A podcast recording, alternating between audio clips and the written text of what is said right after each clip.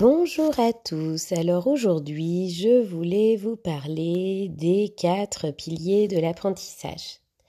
Alors euh, bon, il y a plusieurs euh, sources impossibles sur cette histoire de piliers de l'apprentissage. Maria Montessori en parle.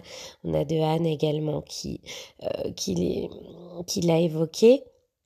Alors je vais vous parler un petit peu des, quatre piliers de l'apprentissage parce que là c'est vraiment très très intéressant de les connaître et euh, d'imaginer un petit peu les choses comme une, comme une table. Hein. Si vous voulez que la table ou la chaise soit bien stable, il faut imaginer euh, quatre, euh, quatre piliers. Voilà. donc le premier pilier, c'est l'attention. c'est très important. Qu'il n'y ait pas de trouble attentionnel chez l'enfant pour pouvoir entrer correctement dans les apprentissages. L'attention, ça se travaille. C'est pas quelque chose de, euh, je dirais, euh, complètement dramatique. Si on voit qu'un enfant peut avoir du mal à se concentrer, peut avoir du mal à faire attention, euh, il y a tout à fait possibilité de développer l'attention. Dans ce qu'on va appeler attention, il va y avoir l'alerte, l'orientation et le contrôle exécutif. C'est-à-dire que je ne vais pas détailler parce que ça me paraît quand même compliqué de, tout détailler là-dedans, mais euh, quand on parle de, des capacités attentionnelles, il y a plusieurs éléments qui entrent en ligne de compte. De façon globale, pour aider son enfant à se concentrer, on le sait clairement, il faut limiter le bruit et il faut limiter les écrans. Pourquoi? Parce qu'on va limiter tout ce qui est sensoriel et quand l'enfant se trouve dans une pièce avec du bruit, on sait qu'au niveau auditif, euh, beaucoup de choses vont être inhibées. C'est-à-dire qu'en fait, on va, l'enfant va être se concentrer tout simplement sur ce qu'il entend et du coup, bah, tout le reste va être un petit peu mis de côté. Euh, le visuel, c'est pareil si on a un écran qui tourne dans la pièce, euh, eh bien, l'enfant pourra plus difficilement se concentrer sur une tâche visuelle. Il y a aussi toutes les capacités de contrôle qui vont être complètement mises en jeu si on a des stimuli autour. Euh, après, euh, pour développer l'attention d'un enfant, il n'y a rien de mieux que les jeux de société.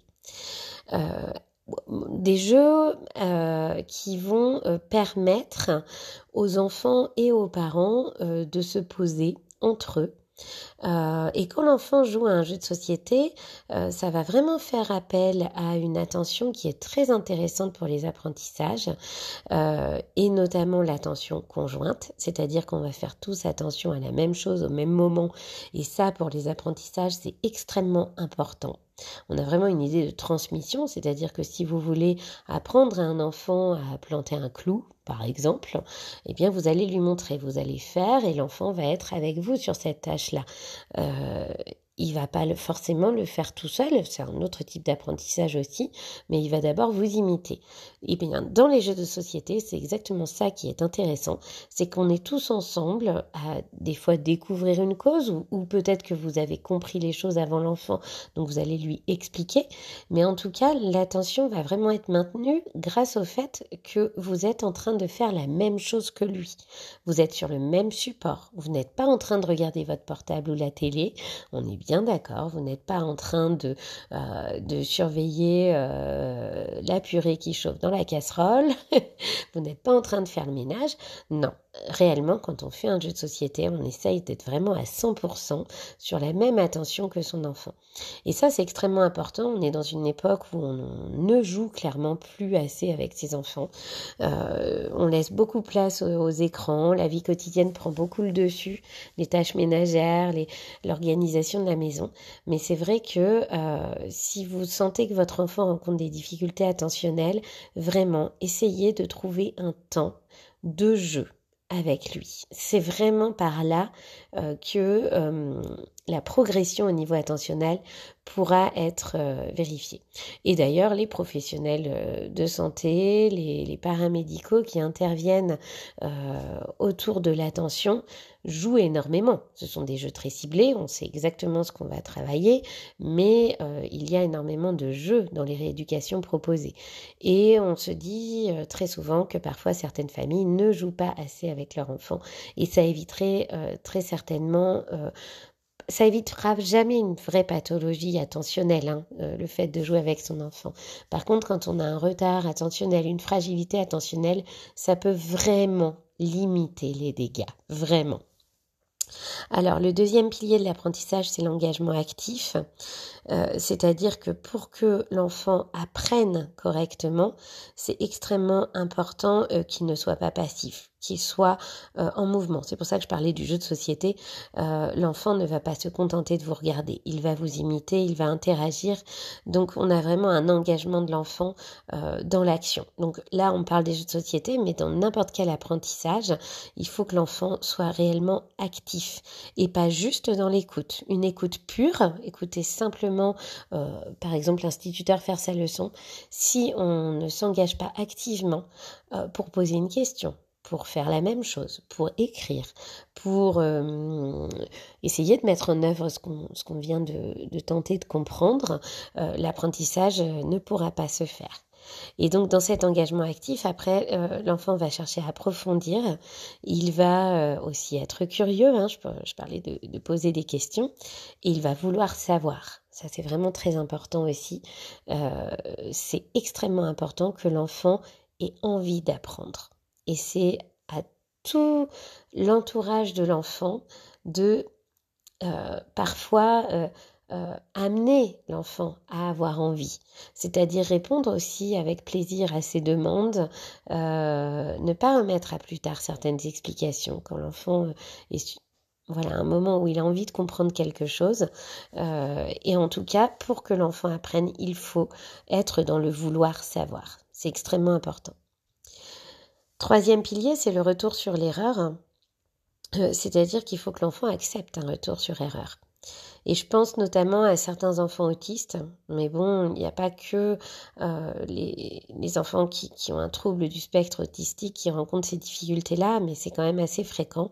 C'est que bah, une fois que c'est fait, c'est fait, et c'est hors de question de revenir sur ce que je viens de faire. Euh, je ne veux pas retourner sur mon erreur. Et les enfants qui refusent totalement de, de revenir sur leur erreur, du coup, euh, bah, sont en difficulté d'apprentissage. Et c'est très fréquent c'est extrêmement fréquent. Euh, de, se rendre compte qu'un enfant euh, se dit c'est fait, c'est fait, tant pis si je me suis trompée, j'avance. On a vraiment une fuite en fait, quelque part, une fuite en avant. Et, euh, et bien du coup, ça bloque énormément d'apprentissage, cette fuite, euh, alors que le retour sur erreur, le fait de s'être trompé, de recommencer, de recommencer encore et encore, comme un enfant qui est en train de marcher, qui va tomber, qui va des fois se faire très mal et qui va se relever pour recommencer, eh bien le but, c'est qu'il on le sait, hein, c'est que l'enfant accède à la marche et ça fonctionne. Mais si l'enfant, dans certains apprentissages en tout cas, n'a pas cette démarche de, tomber, euh, ou disons tombe et reste par terre, ou alors euh, tombe et ne se relève pas euh, dans, dans, cette matière-là, par exemple en mathématiques ou sur un problème de mathématiques ou autre, euh, on sait qu'il ne pourra pas entrer dans les apprentissages. Donc le retour sur erreur, il est très très très important et je dirais que si on perçoit ça, si on remarque que son enfant est incapable de revenir sur ses erreurs, eh bien il faut d'abord travailler ça avant de travailler toute autre chose.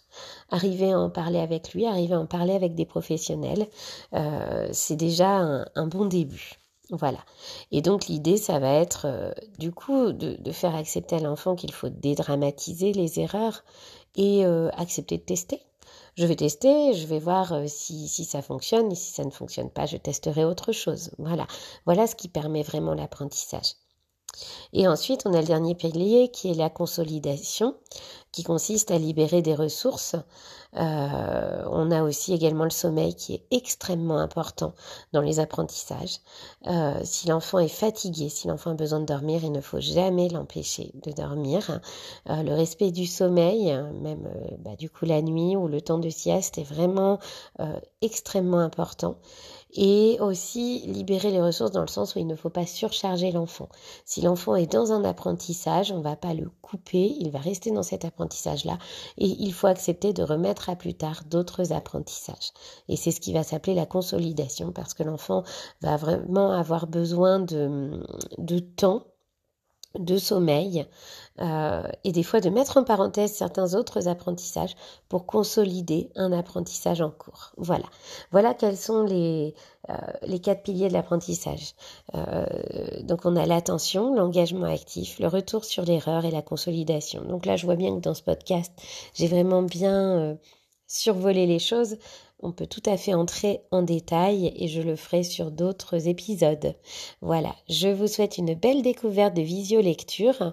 Sachez que là, en ce moment, euh, euh, tous les mercredis, à partir du 24 mars, on a une session de 10 séances pour les 4-6 ans euh, qui vise la découverte de la lecture pour les tout petits. Voilà. et donc, ça commence le 24 mars et c'est sur une session de 10 séances.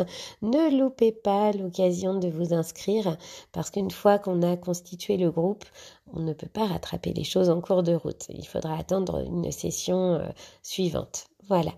Je vous souhaite une belle découverte. Vous pouvez euh, découvrir euh, le mur Facebook en tapant Visio Lecture. Au revoir.